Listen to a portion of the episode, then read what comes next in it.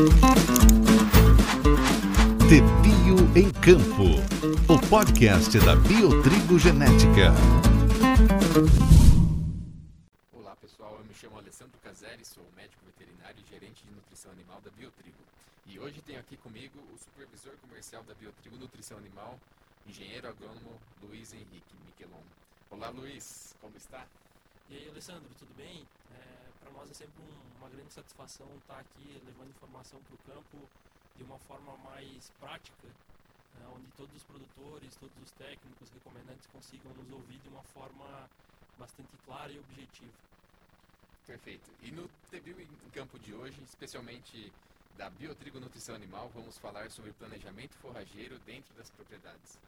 E falando em, em planejamento forrageiro, o quão é importante o produtor claro e aqui vem é, bastante o trabalho do técnico que o acompanha é, cotidianamente. É, qual é a importância dele fazer esse planejamento é, dentro da sua propriedade seja de leite e de corte? Exatamente Alessandro. O planejamento forrageiro hoje entra dentro da propriedade como uma é, uma forma essencial né? Principalmente pensando de que o produtor de leite né de modo geral e também o produtor de corte não pode ficar à mercê de apenas uma cultura ou de apenas uma fonte de, de alimentação para os seus animais, né?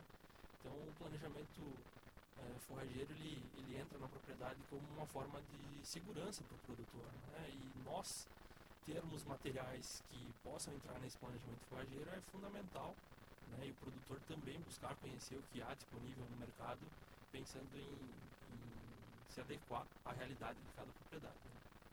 Sim, perfeito, Luiz. E justamente esse é o, um, o fator é, principal que fez com que a biotrigo genética é, começasse a trabalhar com os materiais de nutrição animal. E hoje, como empresa Biotrigo Nutrição Animal, é justamente esse fato de é, levar mais ferramentas ao, ao, campo, que o técnico possa ter mais opções, né?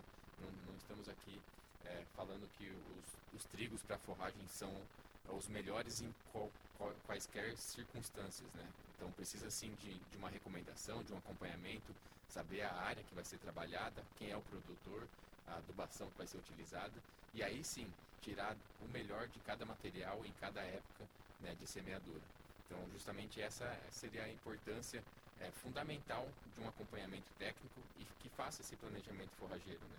E, e, e, quando a Biotrigo faz esses, esses lançamentos de nutrição animal, é, também precisa então ter essa a, a noção do que, que, é cada material que, que, que chega novo para poder então saber posicionar e tirar o melhor do material.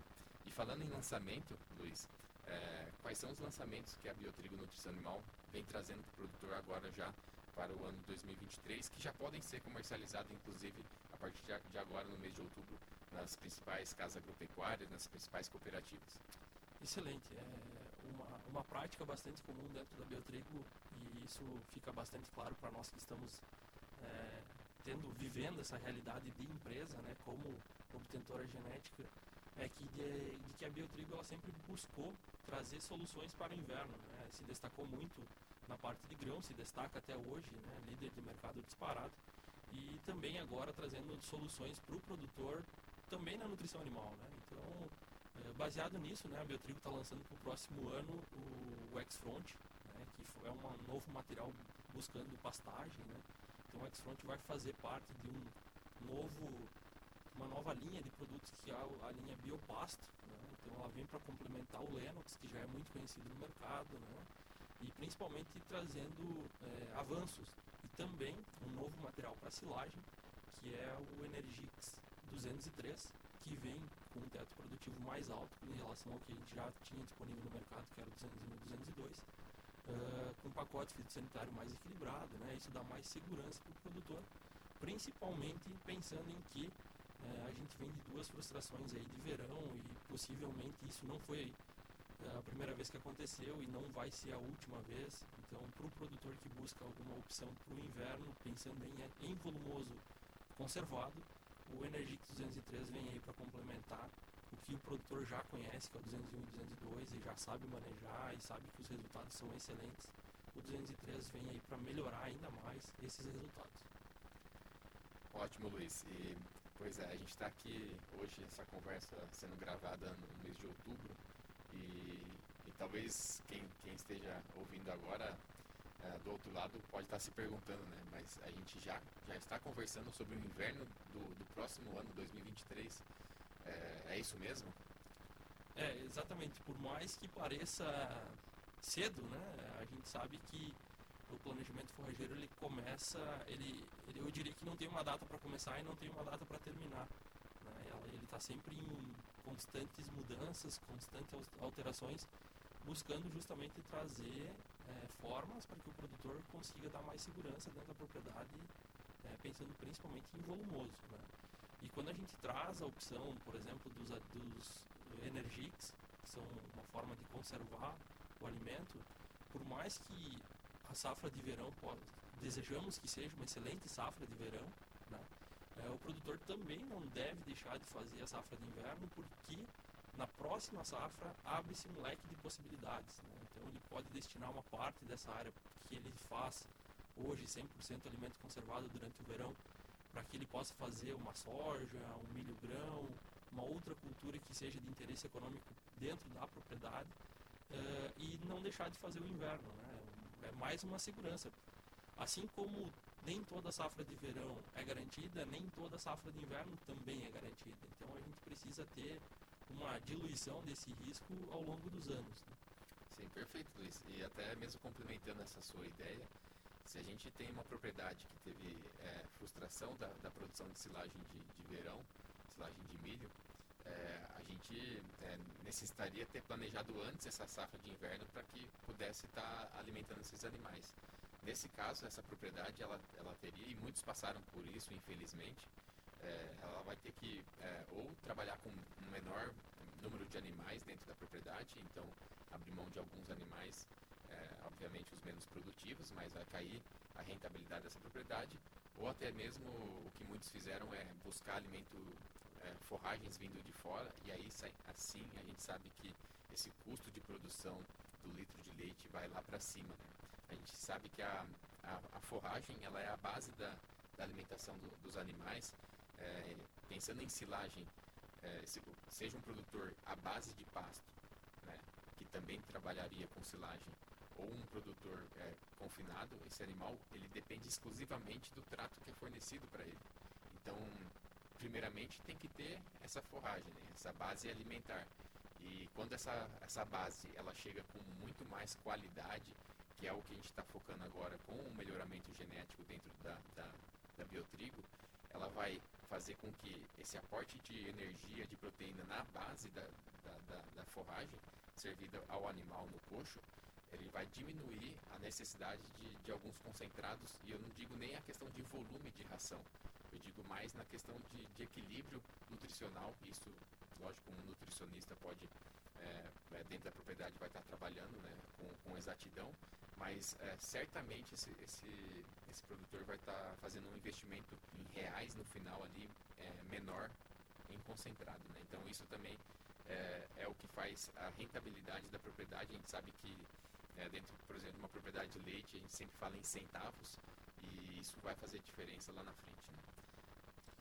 Isso, exatamente trazendo o que a gente tem de, de experiência no campo, uh, é preciso deixar bem claro que a gente não fomenta que o produtor substitua 100% a silagem de milho pela silagem de, de inverno. Né? Isso é uma coisa que a gente precisa deixar claro e sim é, uma redução no risco. Né? Então a gente fomenta também que ele faça a silagem de milho, faça a silagem de trigo, assim como os defendemos para quem tem gado a pasto trabalhar com mais de uma opção de forrageira, isso é bem interessante. Né? A gente sabe que tem algumas forrageiras que se destacam em determinadas épocas do ano uh, e algumas em outras. Então, quanto maior for essa diversificação dentro da propriedade, melhor para o produtor, mais segurança ele vai ter e, consequentemente, mais resultado. É, eu, eu, complementando até a resposta que eu vinha falando, num ano safra é, ruim né, no verão, mas vamos colocar também o um exemplo de um ano positivo, né? É, qual que seria a consequência disso? O ano positivo na produção de silagem no verão faria com que o produtor, com essa silagem a mais, que foi produzida no inverno, esse produtor está assegurado com um volumoso de qualidade é, para esses animais. Então isso faz com que abre oportunidade para esse produtor no próximo verão aumentar uma área, como você já mencionou, de soja, de milho para grão, mas se a gente voltar só para a produção animal mesmo, esse produtor pode começar então a pensar a trabalhar numa área aí com silagem de grão úmido, por exemplo, que também vai fazer com que é, diminua o investimento é, é, em concentrado dentro da fazenda. Né? Tudo que o produtor puder produzir de mais qualidade dentro da sua própria fazenda, da sua própria propriedade, ele com certeza vai, é, no final das contas, rentabilizar mais a atividade dele. Né? E em relação ao que a gente, você bem mencionou aqui, a, a silagem de, de, trigo como a silagem de milho, ela, ela depende bastante de uma recomendação, orientação de um nutricionista. Né? Então, ah, não é uma questão que muitos perguntam né, de substituição de um, de um material pelo outro, mas se a gente for pensar até mesmo uma silagem de milho para uma outra silagem de milho dentro de uma propriedade, a gente tem que fazer uma análise bromatológica para saber é, qual é a alteração que teve entre essas silagens, mesmo sendo de milho também. Né? Então, é, é baseado em análise bromatológica, em recomendação é, de um nutricionista, que a gente vai encaixar uh, o que seria um concentrado complementar e fechar, fazer um fechamento de uma dieta total. Então não é uma questão de, de substituição é, exclusiva de uma por outra, e sim de saber utilizar é, essa ferramenta dentro da, da, da, fazenda. Quando a gente fala em produção de volumoso, né, o produtor que tem principalmente animais confinados, ele tem um planejamento lá né, no início do ano já do quanto de volumoso ele vai precisar para o ano quando ele consegue diluir essa produção é, no inverno, no verão, produzir uma parte no inverno, uma parte no verão, isso dá mais segurança. E se ele conseguir produzir a mais do que o planejado, perfeito. Né? Porque ele consegue aumentar o número de animais, ele consegue ter mais animais dentro da propriedade. E quando a gente fala com um produtor à base de pasto, né, ele também precisa de um volumoso conservado, pensando principalmente nas épocas de vazio outonal são geralmente a entrada do, do verão e a entrada do inverno, que são os momentos onde as pastagens tendem a ser mais deficitárias. Né? E esse é um outro, uma outra linha que a Biotrigo também atua. Né? Perfeito, Luiz. É, justamente é um, você tocou num, num, tema importante, que é a, a linha biopasto da, da Biotrigo Nutrição Animal.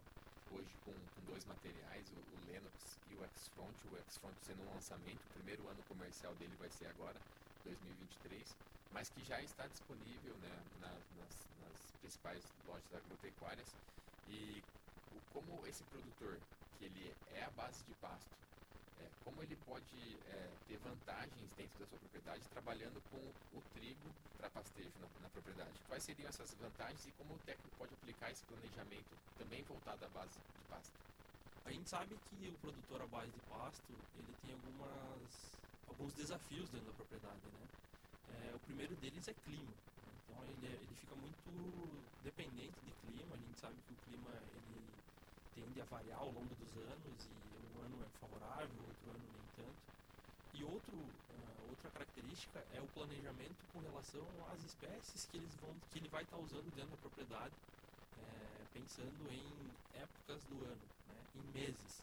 Então a, a linha biopasto ela tem essa, esse diferencial que é que são materiais posicionados para, uh, por exemplo, X-Front, início de, de, fevereiro, semeadura, né?